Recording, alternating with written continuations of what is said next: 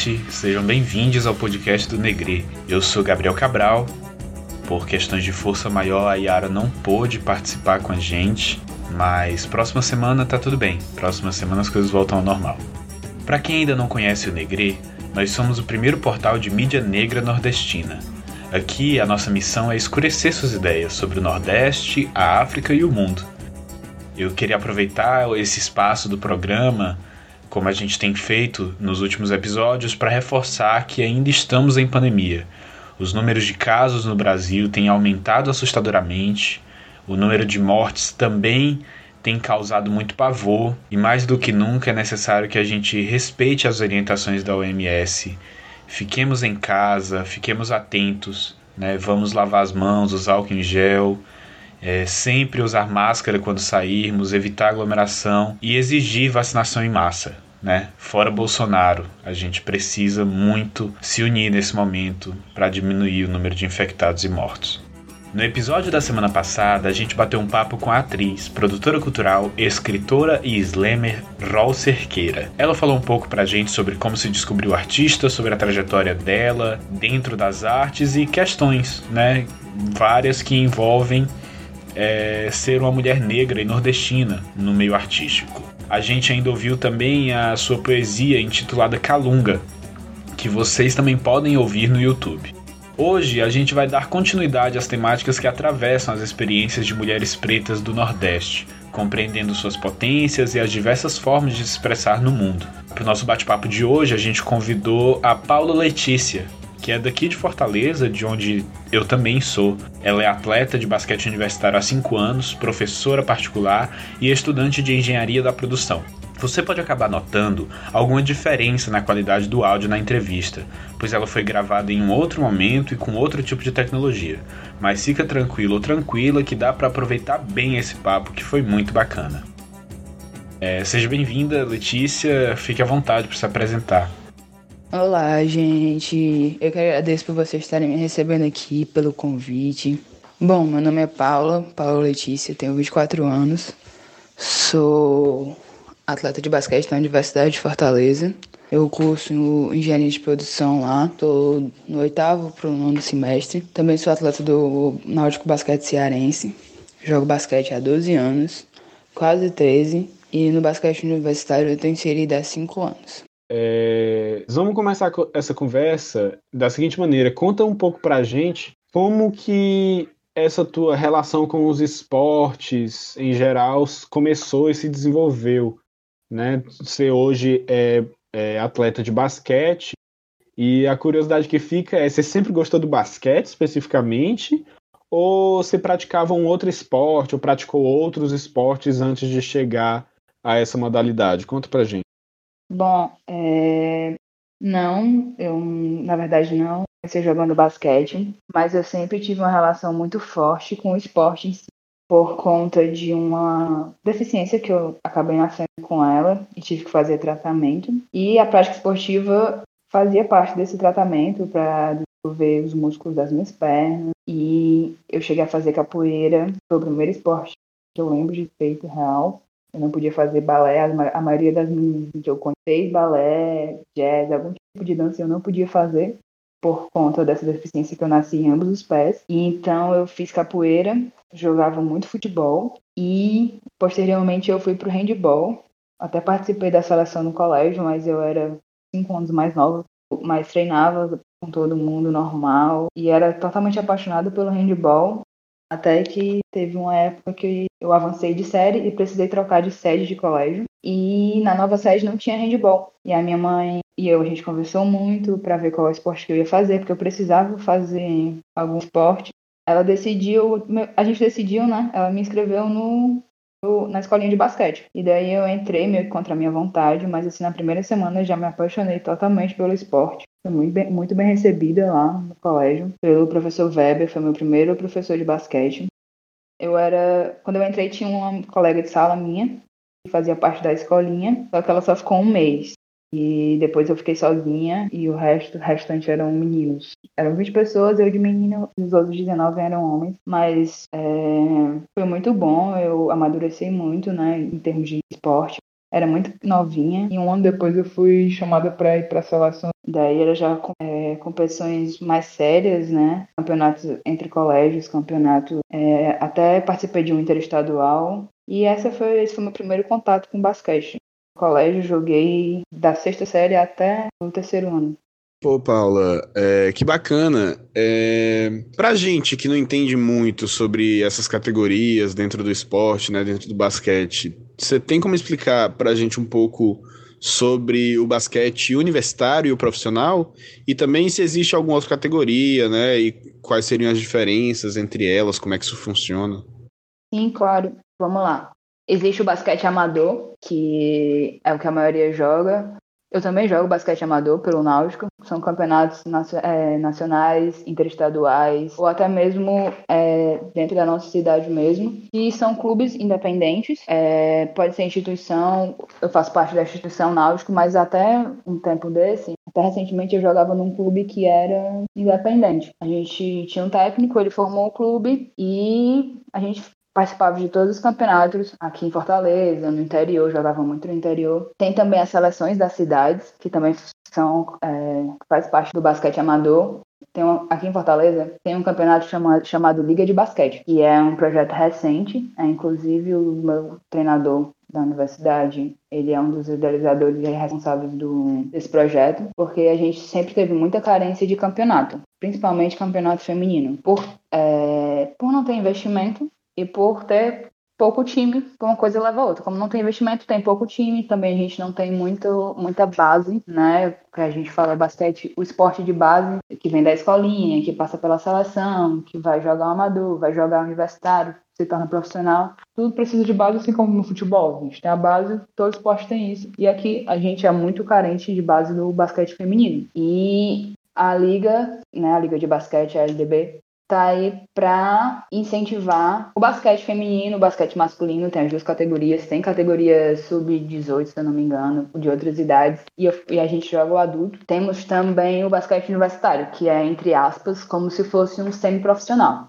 É, a gente recebe bolsa é, para representar a universidade. Lá na minha universidade a gente recebe bolsa, é, por ser uma universidade particular, para jogar campeonatos brasileiros e cearenses, norte-nordeste e, nordeste representando a faculdade. Quando a, a universidade é, ela é federal, os alunos recebem bolsa como incentivo financeiro e os, os atletas da, das equipes, não só no basquete, em todas as modalidades. E também, só aproveitando o gancho da, do bolsa e do incentivo, ano passado a gente teve um projeto do Júlio Brise, que ele foi até eleito agora, vereador, que era o Bolsa Jovem, que incentivava, financeiramente os jovens com bolsa de acordo com o nível. Eram três níveis, que é o atleta profissional, né, que disputa é, competições internacionais, já foi para um, uma Olimpíada Universitária, que já foi para até para a seleção brasileira. Tem o nível 2, tinha o nível 2, que era o intermediário, que é basquete amador, no esporte amador, e tem o iniciante, que são as pessoas que estão começando no esporte e precisam daquele incentivo. Eram três valores de incentivo distintos. Foi um projeto muito bom, é, abriu portas não era só na área do esporte, tinha na área também de social, projetos sociais e das artes também. E esse, esse projeto incluiu 2 mil jovens e foi muito bom e incentivou muita gente a começar, a continuar, porque aqui, principalmente no Nordeste, é muito complicado você ser atleta tanto profissional como amador, como semi-profissional, por falta de incentivo, por falta de patrocínio. A gente precisa ter um tênis específico, precisa ter algo para treinar, um material. E é tudo muito complicado. Eu sou muito grata hoje por fazer parte da, da universidade onde eu estudo, que é um dos maiores polos esportivos, acho que, se não me engano, da, da América Latina e a gente tem muito suporte. E hoje em dia eu sou muito grata por isso, sempre fui desde que entrei lá, por, porque no colégio era muita dificuldade, é, tudo saía do bolso dos nossos pais, sempre a gente nunca teve patrocínio, fazia rifa para fazer para viajar, viajava 60 horas dentro de um ônibus. A gente ainda faz isso, inclusive, viaja 60 horas, três dias dentro do ônibus. Para ir para o campeonato, para jogar. E hoje em dia o suporte é totalmente diferente. E tem, voltando à pergunta, a gente tem o basquete profissional, que é joga LBF, que é a Liga Brasileira é, Feminina, NBB, o NBA, é, que são NBA, a Euroleague, que são os campeonatos mais tops do mundo. Mas assim, aqui em nível Brasil, a gente tem o NBB e a LBF. E é isso. São os dois campeonatos mais importantes aqui no Brasil, o masculino e o, e o feminino. É muito fácil a gente perceber a paixão do brasileiro em relação ao futebol, né? Por onde a gente passa, a gente pode observar campos de futebol em vários bairros, né? Aquele futebol jogado mesmo na rua, enfim.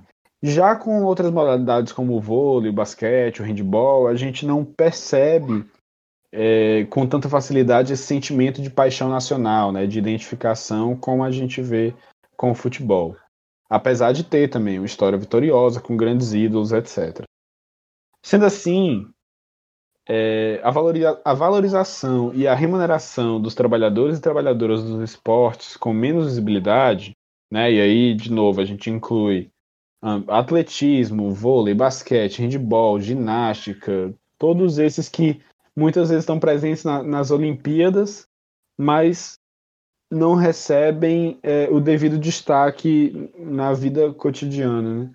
É, todos os, os, trabalhadores desses outros esportes acabam sendo prejudicados, ainda mais se a gente fala da região Nordeste, né? sobretudo como você, como você própria trouxe, e dos esportes femininos né? no, no nível nacional. É, a pergunta é: como é que você tem visto o basquete feminino no Brasil? E como você tem visto o basquete feminino no Nordeste? Se eu, que, eu queria saber se o cenário do basquete feminino no Nordeste ele é pior ou melhor em relação ao, ao restante do país.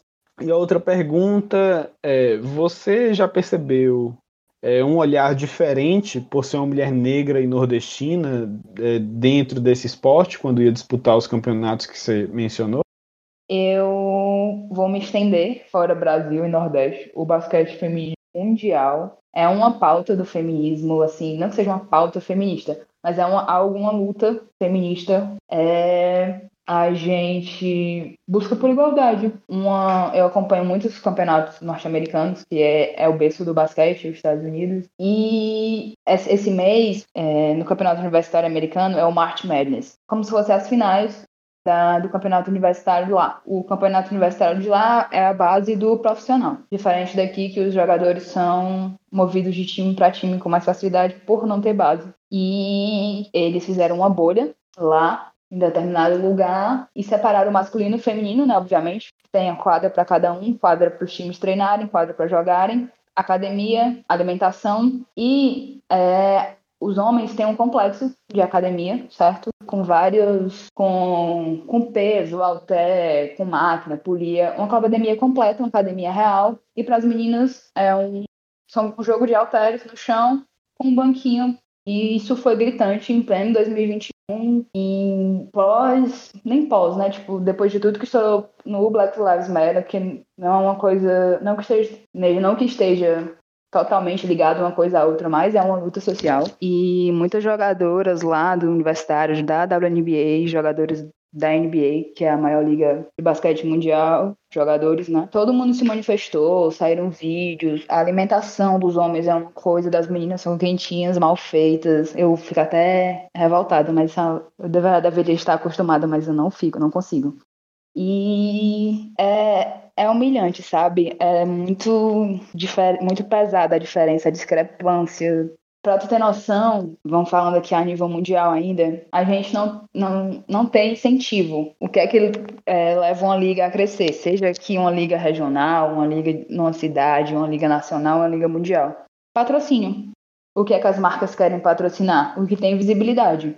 Mas o que tem visibilidade é, é, o que tem patrocínio, porque como é que eu vou conseguir montar um time bom, fazer um elenco forte, ter uma visibilidade se eu não tenho patrocínio para poder contratar fisioterapeuta, equipe médica, ter o melhor material se eu não tenho incentivo fiscal, se eu não tenho dinheiro para fazer isso. Então, o esporte feminino tem isso, não tem patrocínio e não tem visibilidade. Não tem visibilidade, não tem patrocínio. O pouco de visibilidade que a gente está conseguindo hoje em dia, apesar de inúmeras vitórias principalmente no futebol, com as meninas, é por meio botando a cara a tapa, filmando o que acontece, se indignando. E, tipo, a, a WNBA é o campeonato mais importante do basquete feminino. E a NCAA, que é esse que eu falei do universitário, tá acontecendo isso, entendeu? É uma coisa muito discrepante. E acontece também aqui, aqui no Brasil, é, não tem um problema só do, da igualdade de gênero. Tem também da, do fato da gente ser de regiões diferentes. Lá, lá no sul, no sudeste, é totalmente diferente. Tem escolas que têm patrocínio é, por marcas famosas. Tem equipe médica, tem fisioterapia, tem comissão técnica completa, que não sei se vocês sabem, mas a comissão técnica é composta não somente pelo técnico, tem auxiliar técnico, tem auxiliar de estatística. É uma gama de pessoas que não existe, entendeu? Na, na teoria, o técnico deveria dar só o, tec, o treino tático. Ele, ele acaba sobrecarregado. O meu técnico, eu já vi várias vezes ele fazendo N coisas que não competiam, entendeu? É só a função dele, porque ele tá sozinho. Ele tá ali para ser técnico, para ser auxiliar, para fazer estatística, para dar todos os tipos de treino. E é uma coisa que falta incentivo. E falta tudo isso já tendo muita coisa. E é, é muito complicado. Eu estudo numa das melhores universidades do Norte e Nordeste e tem muita coisa e falta muita coisa falta o básico e tem muita coisa. Quando eu vou jogar, sei lá, em São Paulo, quando eu vou jogar no Sudeste, no, no Sul, é totalmente diferente. No, na época do colégio, o meu colégio não tinha é, tabela de acrílico, a tabela do basquete, tem materiais diferentes. E a tabela que eu treinava era de madeira por mais que seja pouca coisa, é o que você está acostumado. E eu fui pro campeonato e eu não fazia nenhuma cesta, porque primeiro eu estava nervosa e depois a, a, tabela era totalmente diferente. E aí, acho que no dia seguinte a gente conseguiu fazer um treino no, no colégio que, tava, que tinha lá e eu fiquei arremessando na tabela um pouquinho e já me acostumei mas são detalhes que fazem toda a diferença. E aqui no Brasil, é, em termos de Brasil, né, a gente tem também a desigualdade é, de gênero, a gente tem a LBF e tem o NBB, e tem a, basicamente a mesma discrepância de que eu, que eu mencionei lá nos Estados Unidos, para vocês terem noção, o NBB tem 16 times e foi criado, acho que em 2009, se não me engano. A LBF, que é a Liga Feminina, foi criada no ano seguinte. E a gente só tem oito times no, na LBF. Fora ano, ano, passado, as temporadas foram canceladas. O NBB foi adiado, ambas foram adiadas por conta do, do da pandemia, né? Do lock, dos lockdowns. É, no final do ano, o campeonato masculino é, retornou em formato de bolha, mais ou menos como foi feito lá na, na, nos Estados Unidos. E o campeonato feminino foi totalmente cancelado porque não tinha verba, porque não tinha para onde correr para continuar o campeonato. E esse campeonato, a LBF, sempre começa dia 8 de março, e, porque é o Dia da Mulher. E começou agora em março, a gente teve três ou quatro jogos, se eu não me engano, e foi adiado. E estão tentando ver se conseguem fazer, continuar o campeonato em formato de bolha. Tem meninas que defendem isso. Elas largaram tudo da vida, alguns não, não fizeram faculdade. Elas são atletas profissionais, mas elas não têm a mesma condição que o, o lado que os homens, né, que o, o basquete masculino tem para se manter, para viver, mesmo em pandemia, para sem treinar, elas não têm é, o salário que, que dê para fazer isso. E olhando pelo outro lado, dos meninos, aqui no Nordeste, o basquete cearense foi o primeiro time do Nordeste, foi criado em 2012, foi o primeiro time é, do nordestino no NBB. E os meninos ficaram é, até o ano passado, até a temporada passada, é, buscando patrocínio, tentaram sócio torcedor. O time vinha crescendo, crescendo, e nenhum dos dois times de futebol daqui é, tinham mostrado esse apoio, entendeu? Até eles conseguirem fechar esse contrato com Fortaleza, fazer um time mais forte. Então há dificuldades de ambos os lados, mas tem a desigualdade, e é isso. E entre as modalidades, é, Letícia, também, também rola essa diferença? Ou melhor, entre as universidades, no caso, porque naquela outra resposta você também mencionou que é, a bolsa de uma determinada universidade ela tinha um caráter mais de incentivo, como se no caso da tua, que é uma universidade particular, ela tivesse um outro caráter, assim. Rola essa diferença? Como é que funciona isso?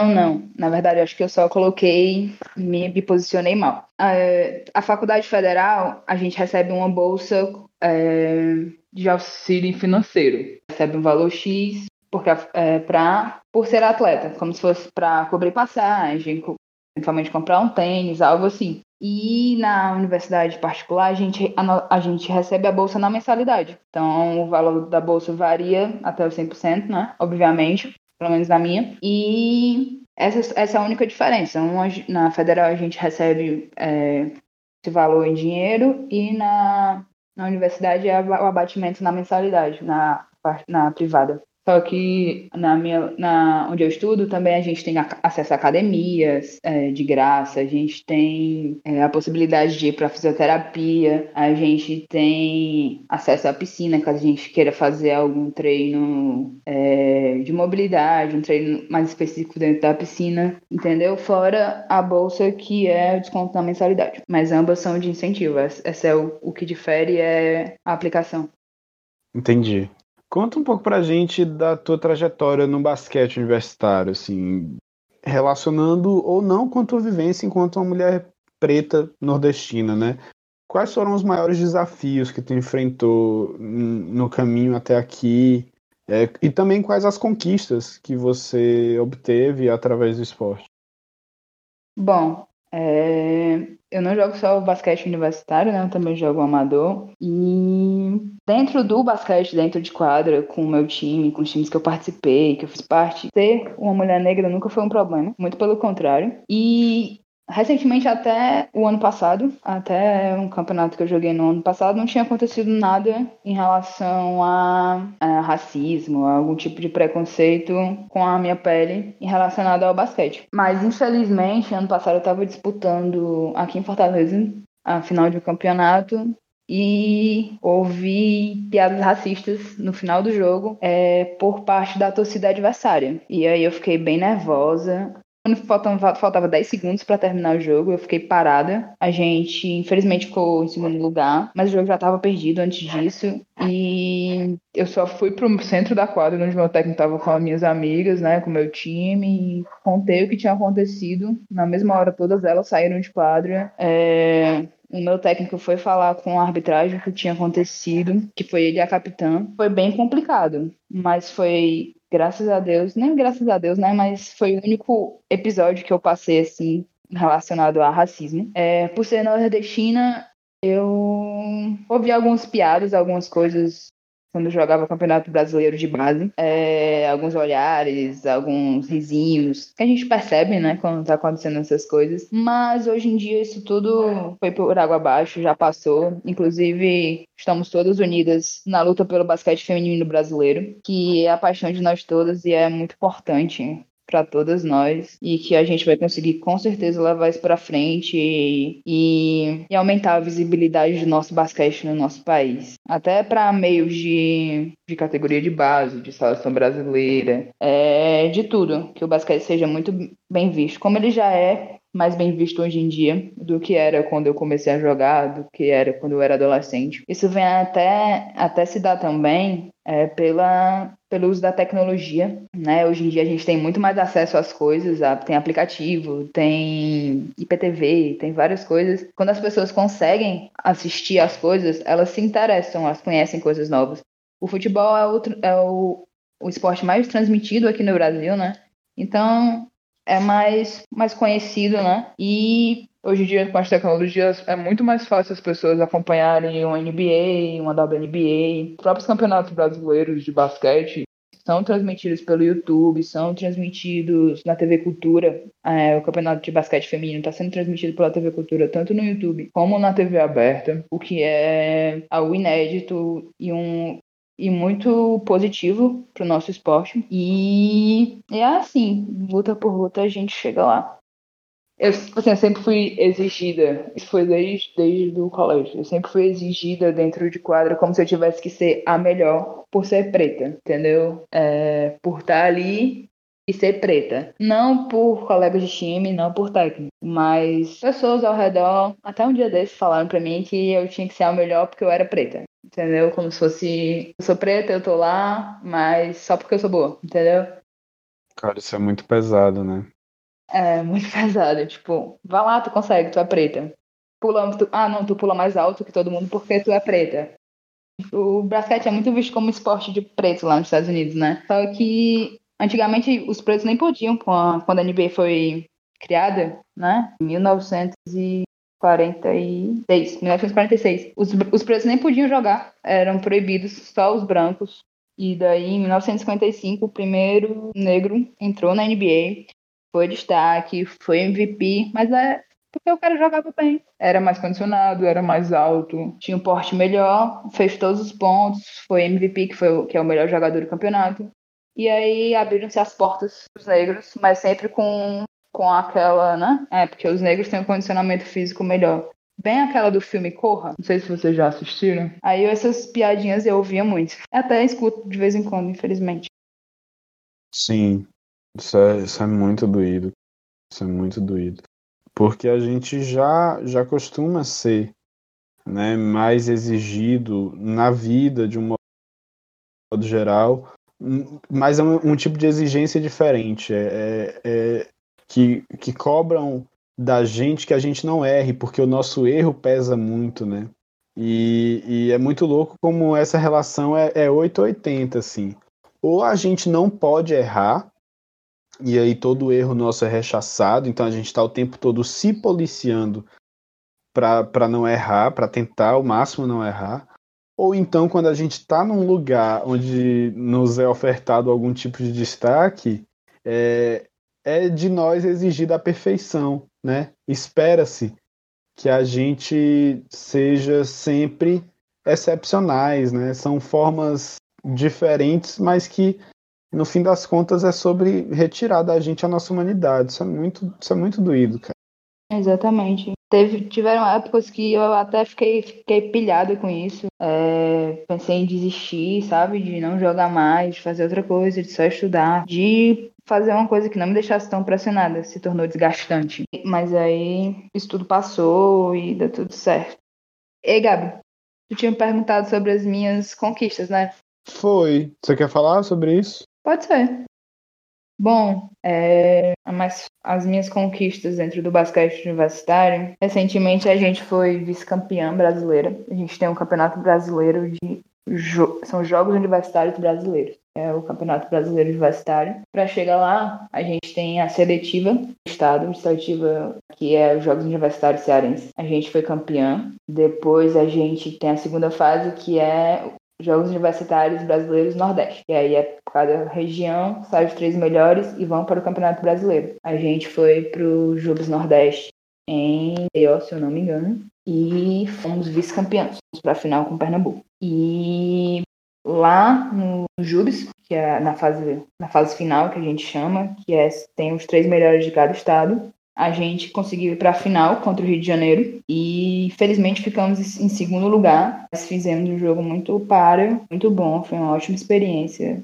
Superação, assim, nosso time em si, a gente foi de ônibus para Salvador, daqui de Fortaleza para Salvador. É... Foi um campeonato assim muito especial e o fato de também poder ver meu pai, meu irmão, dele acompanhar o campeonato em si, foi muito especial. É, 2018 a gente também foi segundo lugar no Jubes Nordeste, fomos quinto lugar no Jubes Nacional, na fase final, que foi lá em Maringá. A gente também foi de ônibus lá para Maringá. E também fomos campeãs no, nos Jogos Universitários Cearenses. Tem também uma categoria que é o basquete 3x3, que recentemente foi chancelado um esporte olímpico. E aí a gente também joga o basquete 3x3. Tem a seletiva aqui no Ceará. Ano passado a gente ficou em primeiro lugar.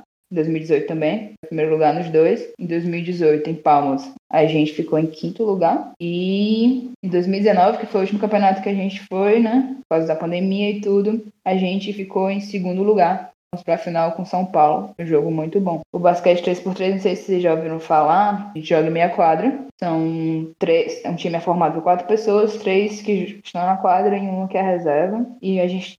É, o máximo de pontos que a gente pode fazer é 21, 21 pontos. Então, o jogo termina com 21 pontos ou com 10 minutos. É, agora a gente já está começando a se encaminhar para o final do, do nosso papo. E aí eu queria saber, né, assim, a gente está tentando fazer o possível nos episódios para lembrar que ainda estamos em pandemia. E aí a pergunta que eu tenho para te fazer é o seguinte: a, a dinâmica dos, dos teus treinos diante da, né, dessa mudança avassaladora imposta pela pandemia de Covid-19, é, elas mudaram? E se sim, como é que elas têm funcionado? Como é que têm funcionado os treinos durante a pandemia? Bom, mudou totalmente até o final do ano passado, né? Até o início de fevereiro, na verdade, a gente estava treinando em quadra. É... Tinha vários campeonatos planejados. Tinha a liga que ia começar agora, dia 6 de março, precisou ser adiada. Tinha o Campeonato Brasileiro de 3x3 que ia ser feito agora em abril, precisou ser adiado. Então, todo quando adia o campeonato, adia todo o, o cronograma que o técnico tem preparado pra gente. Tem, é, são várias linhas de desenvolvimento, né? Tanto do técnico, do tático dentro de quadra, como o nosso físico, o nosso mental. Então, mudou totalmente. Quando veio o lockdown, o meu treinador passou a fazer é, treinos online. Estava inicialmente estudando muito o basquete, assistindo jogos, é, juntas mesmo longe. a gente fica conversando todo mundo põe o jogo e fica conversando pelo grupo. E a gente estava estudando basquete em si. E daí essa semana a gente começou. E também com a responsabilidade de fazer por nós mesmos é, treinos de mobilidade para o nosso corpo para evitar lesão e tudo e alguma atividade de musculação, mesmo em casa. Isso aí é por nossa conta e o, o horário do treino ele tá usando para fazer exercício com bola, a gente começou essa semana. Então, tipo, mudou totalmente. Era uma rotina que a gente tinha de ir pra academia, de treinar uma hora e meia, duas horas, três vezes por semana. Na verdade, quatro vezes por semana. Tem um final de semana, tinha jogo. É, todo mês uma viagem, seja pro interior, seja pro Campeonato Brasileiro, seja para jogar um regional. Então, era uma coisa assim constante. Sempre estava viajando, sempre estava treinando, sempre estava jogando, sempre estava assistindo muito basquete. E para mim, desde o ano passado, foi um baque assim, parar, cortar, real, que a gente sempre se programa, parece que vive por campeonato. Treina, treina, treina, campeonato tal, treina, treina. Passou, show, próximo campeonato. E essa era a rotina, treinar para os campeonatos que estavam vindo treinar psicológico, físico, tudo, tático. E parar assim de uma vez foi bem difícil. O lockdown passado para mim foi bem difícil, eu até ganhei peso. Mas é... agora a gente tá treinando, a gente treina duas vezes por semana. É, por videoconferência e é muito bom. Já faço meus treinos individuais e tudo, fico batendo bola aqui dentro de casa, perto dos vizinhos. Essa é a vida. Vamos, ficar em casa, guardar, respeitar o próximo, usar máscara, o álcool gel. Daqui a pouco a gente sai dessa. É isso, é importante relembrar os cuidados, eles são muito necessários. É... Então, Paulo, para terminar a entrevista, é... a gente vai fazer uma pergunta assim que talvez nem faça tanto sentido, já que a gente passou os últimos minutos só falando de basquete. Mas eu queria saber agora uma perspectiva mais individual, mais pessoal tua, um pouco mais íntima. É, qual que é a importância do basquete para ti? Ai, nossa, vou chorar. O basquete é, é, meu estilo de vida. Não é só o esporte que eu pratico, não é só é, um hobby, uma paixão, algo que eu deixo que eu tô fazendo ali na hora do treino e depois ele passa. Não é. É um estilo de vida. É, eu penso, respiro, assisto todo dia. Estou estudando, tá com a televisão ligada, tá passando algum jogo. Eu tô vendo sempre coisas novas. Faz parte do jeito que eu ando, de como eu me visto né, no dia a dia. Faz parte de tudo. Fora do, do meu emocional. É, estar sempre inserida ao esporte foi uma coisa que eu, porque eu desenvolvi aos poucos, né? A gente desenvolve muita autorresponsabilidade, compromissos, você tem que estar lá, você tem que treinar, você tem que estar bem para você poder corresponder o que o seu time precisa. É, foi trabalhado, é trabalhado no dia a dia é, sempre a empatia, a, a, coletividade, a conexão que eu tenho com o meu time. A gente joga junto, eu jogo há 12 anos, a gente joga junto há 12 anos, então desde o início a gente está junta. São amigas para a vida. E respeito, disciplina, essa amizade que a gente tem, tudo é, a minha base nisso é o esporte, é o basquete. E para mim, eu também gosto muito de estudar, eu estudo para concurso. Essa disciplina que eu venho da minha, da minha vivência, vendo os treinos, é muito importante para mim. É realmente um estilo de vida que eu nunca jamais vou deixar de jogar. vou voltar velha, caquética e voltar no time mais 70. Paula, muito obrigado por ter, né, de novo, topado conversar com a gente, por ter vindo aqui e nos concedido essa oportunidade de conversar um pouquinho contigo. É, saber um pouco mais da tua trajetória, né, enquanto uma mulher preta, nordestina, dentro do basquete, foi incrível, assim. É, é, um, é um esporte que eu acho muito legal, inclusive, de assistir, mas que assisto muito pouco, né, e, e isso, esse papo me deixou um pouco mais predisposto a buscar, né, a saber mais, a, a valorizar, de um modo geral, a, as modalidades femininas dos esportes, né, que costumam ser sempre muito invisibilizadas. Então, muito obrigado por essa conversa. Sinta-se à vontade agora para deixar algumas palavrinhas finais e se despedir da audiência, mandar um cheiro, um abraço para quem quiser. O espaço é seu. Eu que agradeço vocês por estar me recebendo aqui, pelo trabalho que vocês estão fazendo na igreja é um trabalho muito foda, muito importante. Agradeço a Larissa pelo convite, agradeço pelo nosso papo que foi muito massa. Muito obrigada por esse espaço para estar tá mostrando aqui um pouquinho do basquete. É, quero agradecer também, mandar um beijo, um beijão e vários corações pro meu time, que sem elas o basquete não seria o basquete.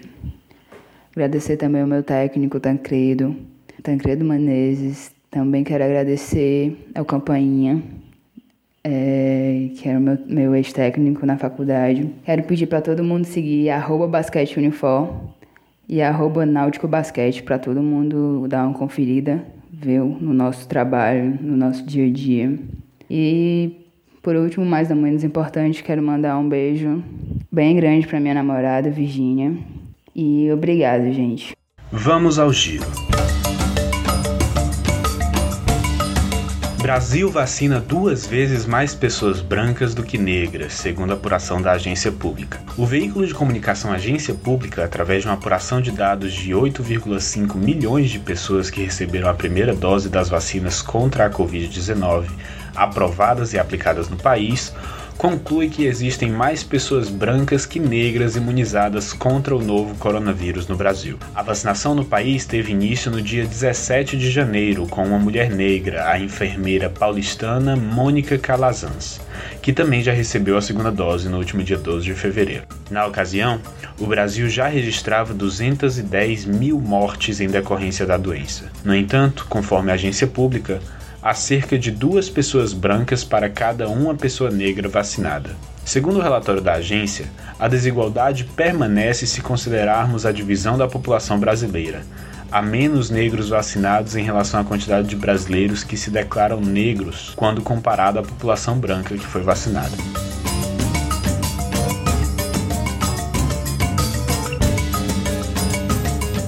Crise da pandemia no continente africano expõe os valores coloniais que nunca se foram. Após a descoberta da variante 501YV2 na África do Sul, o pico de casos tem se mostrado maior até o momento se comparado com o ano passado. Isso fez que o país se tornasse novamente o epicentro da pandemia de Covid-19 no continente africano. Foram registrados 15 mil casos no dia 11 de janeiro, mês em que a variante foi notificada. Atualmente, o índice de infecções pela 501YV2 no país é de 90% do 1,5 milhão de casos, com mais de 52 mil mortes.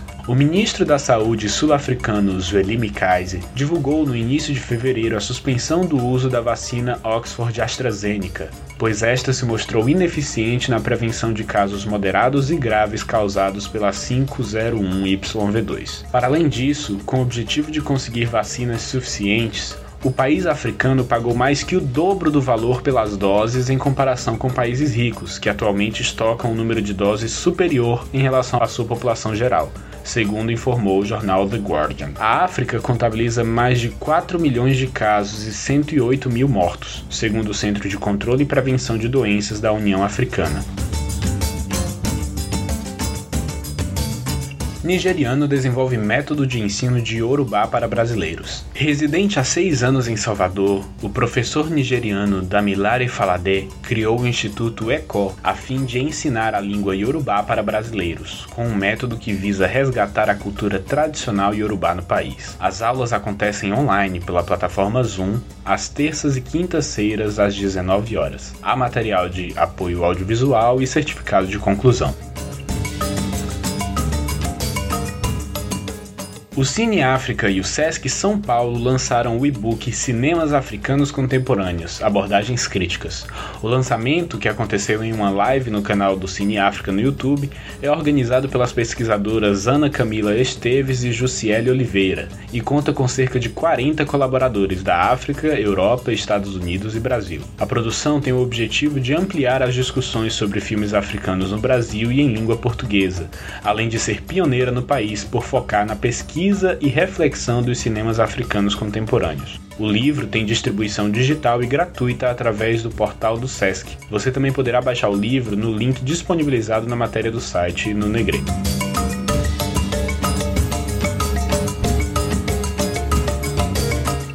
Jojo Todinho apresentará talk show no canal Pago Multishow. Após sucesso na última edição do reality show A Fazenda, a cantora Jojo Todinho irá apresentar o próprio programa no canal Pago Multishow, com estreia prevista para abril e patrocínio da empresa de beleza brasileira Embeleze. O programa será dividido em oito episódios e contará com a participação de influenciadores digitais para conteúdos extras, que serão transmitidos pelos canais do Multishow na internet.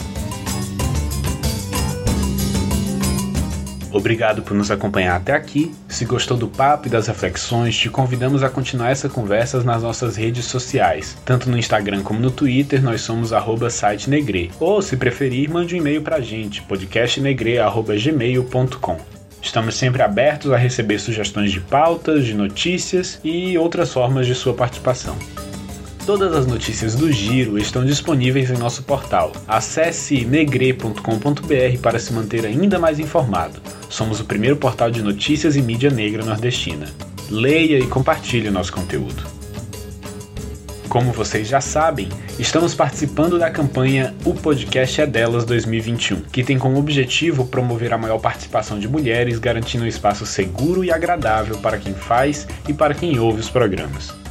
Não esqueçam de fortalecer a nossa mídia negra nordestina, participando do financiamento coletivo do Negre. A doação pode ser feita a partir de R$ reais através do Pix, com a chave sitenegre.gmail.com, além do perfil do Negre lá no PicPay e ainda na campanha Financie o Negre, por meio da plataforma Apoia-se, apoia.se barra site. Esse podcast é uma concepção do Negre com a idealização e conceito de Aldenora Cavalcante da Malamanhadas Produtora. Produção e roteirização por Paulo Gonzaga. Apresentação Gabriel Cabral, identidade sonora, edição e mixagem por Jordan Alcântara e identidade visual Samia Martins. Um bom fim de semana para vocês, a gente se encontra na próxima sexta-feira.